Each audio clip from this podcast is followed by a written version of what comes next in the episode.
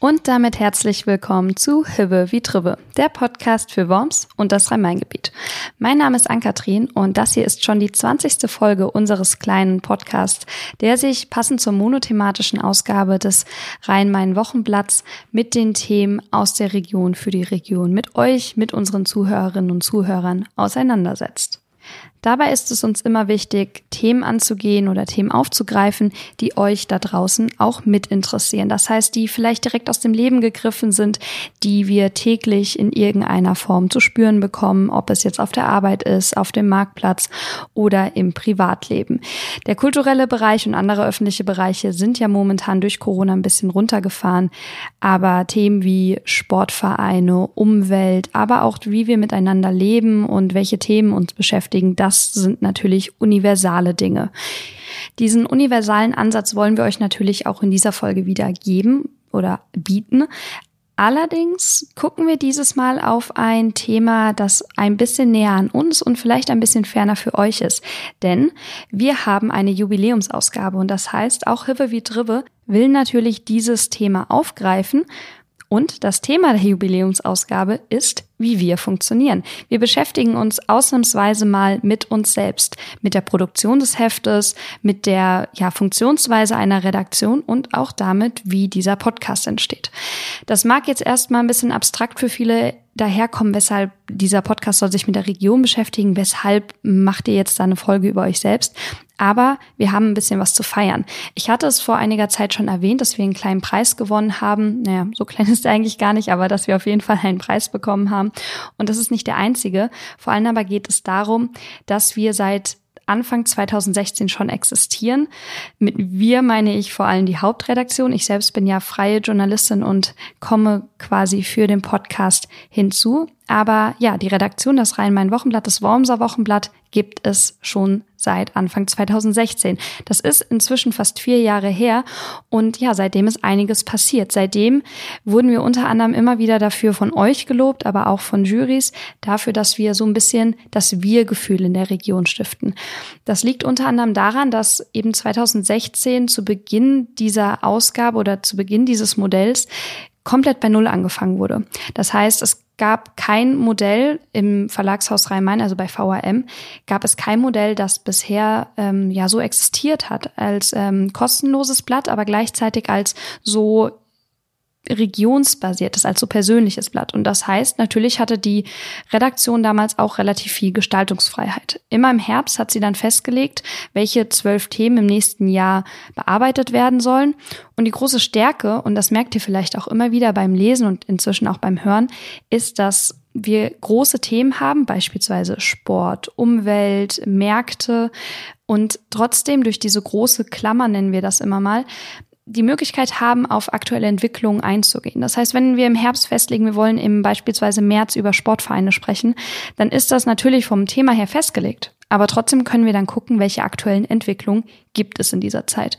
Das hat auch dem Bundesverband Deutsche Anzeigenblätter, kurz gesagt dem BDVA, gefallen und er hat uns jetzt schon mehrfach ausgezeichnet. 2018 gab es den Preis für die Innovation, also die beste Idee des Jahres für die Sammelausgabe Worms ist Vielfalt.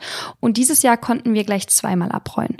Einmal im Bereich Leser- und Verbrauchernähe weil wir eine gemeinsame Beilage ähm, zu Volker versus Hagen gemacht haben, das sagenhafte Duell, das sich natürlich stark mit der Nibelungengeschichte auseinandergesetzt hat, das signifikante Thema hier in der Umgebung, wenn es zumindest um das Kulturelle geht. Und beste digitale Aktivität, da haben wir den zweiten Platz gemacht mit genau diesem Podcast, den ihr gerade hört, Hibbe wie Tribbe. Darüber haben wir uns natürlich alle sehr gefreut und deswegen haben wir auch gedacht, es ist jetzt mal Zeit, euch einen kleinen Einblick zu geben, wie das Ganze denn funktioniert. Denn es gibt ja immer wieder die Kritik, wie funktionieren die Medien eigentlich? Wie wird recherchiert? Wie wird produziert? Wie werden Themen ausgewählt und dann letztlich bearbeitet? Und heute wollen wir euch einen kleinen Einblick in diesen Maschinenraum geben.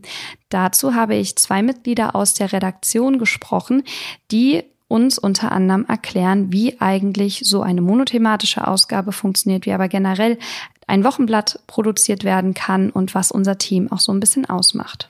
So, jetzt konnte man wahrscheinlich schon ein bisschen Bingo damit spielen, wie oft ich monothematisch gesagt hat. Und Gunther Weigand, der als Redakteur unter anderem verantwortlich ist für diesen Podcast hier auch, erklärt es mal, was dieses Wort eigentlich bedeutet und vor allem, wie es umgesetzt wird. Monothematische Ausgabe bedeutet, dass sich in diesem Heft alles um ein übergeordnetes großes Thema dreht.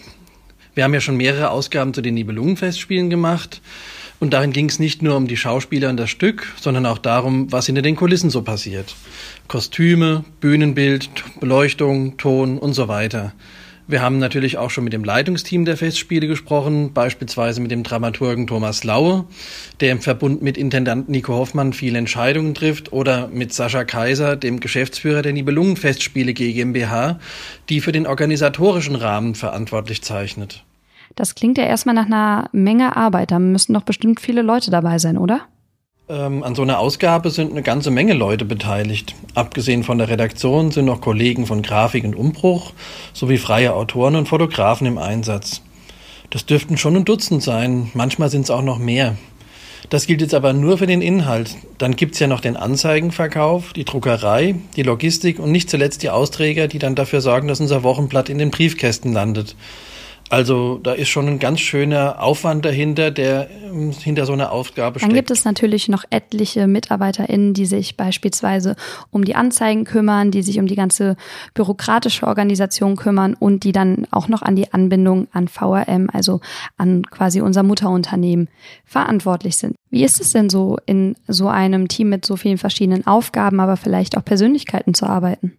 Das hat uns Daniel Fröb beantwortet, der als Volontär beim Wochenblatt arbeitet und der da auch so ein bisschen Blick von außen mitbringen konnte, weil er eben schon in ein bestehendes Team gekommen ist. Es ist immer schwierig, als Neuzugang in ein solches Dreamteam zu kommen. Ich vergleiche das gerne mit einer Fußballmannschaft. Neue und talentierte Spieler haben es beim FC Bayern zum Beispiel immer schwer. Zum Glück bin ich aber weniger schlau drauf und viel mehr Sané, sodass ich mich gut einbringen konnte und in der Wormser Wochenblattredaktion auf meine Einsatzzeiten kam. Ich muss aber auch gestehen, dass ich von den drei Redaktionsstammkräften Gunther, Ralf und Uwe sehr gut unterstützt und ins Redaktionsspiel eingebunden wurde. Jetzt habe ich schon wie selbstverständlich das Wort Volontär verwendet. Das ist natürlich nicht jedem ein Begriff und das zu Recht, denn es ist ein ungewöhnliches Wort dafür, dass jemand sich in einer Art Redakteursausbildung befindet. Das heißt, die Person, in dem Fall Daniel, verbringt mehrere Jahre, zwei bis drei Jahre damit, dafür trainiert zu werden, letztlich Vollzeit etwas wie diesen Podcast, aber auch das Wochenblatt zu verantworten. Was ist denn deine Motivation gewesen, Daniel, überhaupt in diesem Beruf zu starten? Wie Sané mit dem Fußball spiele ich sehr gerne mit Worten. Der Beruf als Redakteur ist daher ein wahrer Traumjob für mich. Zwar kann ich meine Neigung zu Wortspielen nicht immer in vollem Umfang ausleben, aber auch ohne diese Spielereien finde ich es großartig, an meiner Schreibtechnik zu feilen.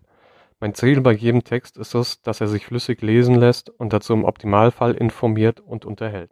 Okay, das heißt, wir haben ein festangestelltes Team, wir haben den Nachwuchs und wir haben sehr viele freie Autorinnen und Autoren, die beispielsweise wie ich nur an einer bestimmten Aufgabe, an einem bestimmten Thema dann arbeiten.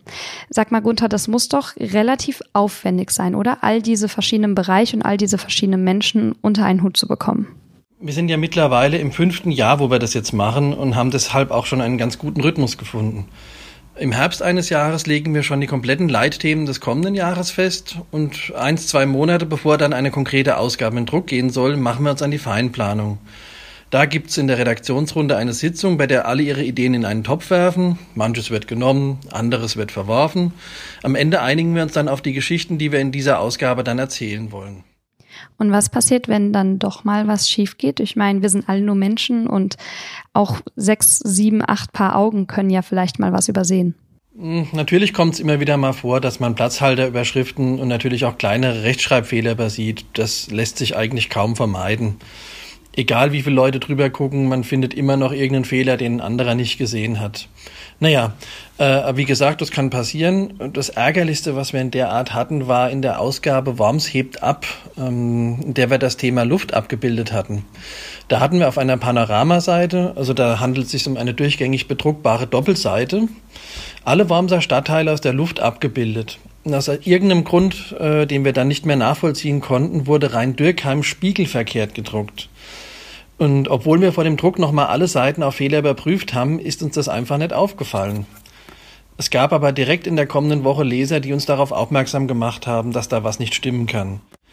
Und auch wenn wir uns natürlich generell über Fehler ärgern, äh, so haben uns diese Rückmeldungen letzten Endes auch gefreut, weil uns das gezeigt hat, dass wir ja auch gerne und aufmerksam gelesen werden. Und nicht nur gelesen. Seit Anfang 2019 werden wir ja auch gehört, also hier bei Hive wie Drive. Das jetzt schon in der 20. Folge, was ja auch schon eine beachtliche Zeit ist, worüber ich mich persönlich auch sehr freue und ich hoffe, ihr da draußen euch auch.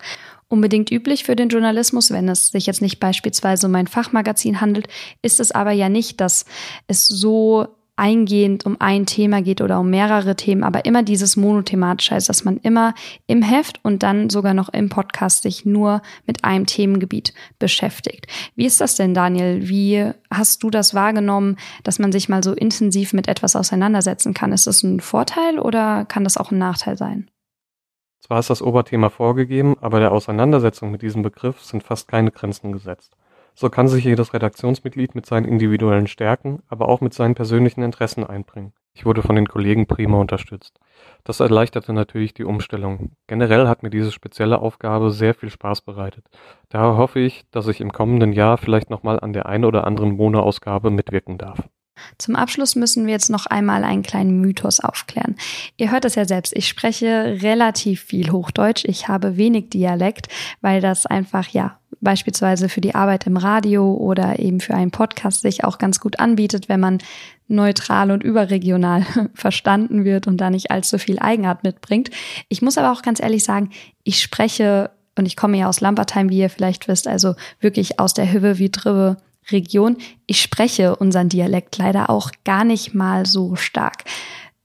Vielleicht bin ich damit nicht die Einzige. Und deswegen habe ich mal Gunther gefragt, wie es eigentlich zu dem Namen kam. Also wie der Name dieses Podcasts eigentlich mit dem Inhalt des Podcasts übereinstimmt und was damit gemeint ist. Hive wie Trive, das ist Dialekt und heißt auf Hochdeutsch Hüben wie Trüben.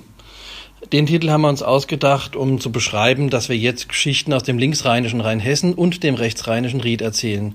Die beiden Regionen sind trotz der Ländergrenze stark miteinander verflochten und das wollten wir damit einfach mal zum Ausdruck bringen.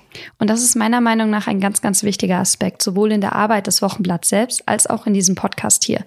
Wir wollen Region stiften, wir wollen Gemeinschaft stiften und wir wollen uns mit den Themen auseinandersetzen, die ihr die wir für wichtig erachten für diese Region. Das heißt, wenn ihr in Zukunft oder auch für vergangene Themen Anregungen habt, Kritik, Feedback oder Themenvorschläge, wo wir vielleicht mal hingucken sollten, mit welchen Menschen wir mal sprechen sollten, dann sagt uns das bitte. Denn dieser Podcast, und dafür hat uns ja unter anderem auch schon der besagte Bundesverband Deutsche Anzeigenblätter gelobt in der Vergangenheit, der soll ein Gemeinschaftsgefühl in dieser Region stiften. Etwas, was gerade vielleicht auch in so einer Zeit wie diesem Jahr und vielleicht auch noch im kommenden Jahr ganz, ganz wichtig ist, dass wir eine Gemeinschaft sind, dass wir in irgendeiner Form, selbst wenn wir noch so individuell sind, dass wir ein bisschen zusammengehören und dass wir Themen und Punkte haben und auch Kultur egal ob das jetzt die Nibelungenfestspiele oder einfach nur der örtliche Markt sind, die uns verbinden und über die wir uns unterhalten wollen. Am besten schreibt ihr uns hierfür eine E-Mail an redaktion.wormser-wochenblatt.de. Und damit wäre dann auch die 20. Folge von Hive wie Drive vorbei. Wenn ihr noch mehr erfahren wollt über die Produktionsart und Weise eines solchen Hefts oder des Podcasts, dann guckt doch nochmal in das Heft hinein. In der monothematischen Ausgabe wurde das Ganze nochmal ausführlich, unter anderem auch von Daniel Fröb, erklärt, wie die Produktionsprozesse sind, wie ja so ein Heft letztlich eigentlich entsteht entsteht von der Idee bis zum Druck. Und ja, das war die vorletzte Ausgabe für dieses Jahr. Es kommt noch eine Ausgabe um die Weihnachtszeit herum. Ich hoffe, ihr schaltet dort dann nochmal ein. Ich hoffe, ihr seid generell treu, lasst uns vielleicht ein Abo da oder empfehlt den Podcast weiter. Und damit entlasse ich euch jetzt in diese Vorweihnachtszeit. Mein Name ist Ann-Kathrin Weiß. Das hier ist der Podcast Hibbe wie Trive, der Podcast für Worms und das Rhein-Main-Gebiet.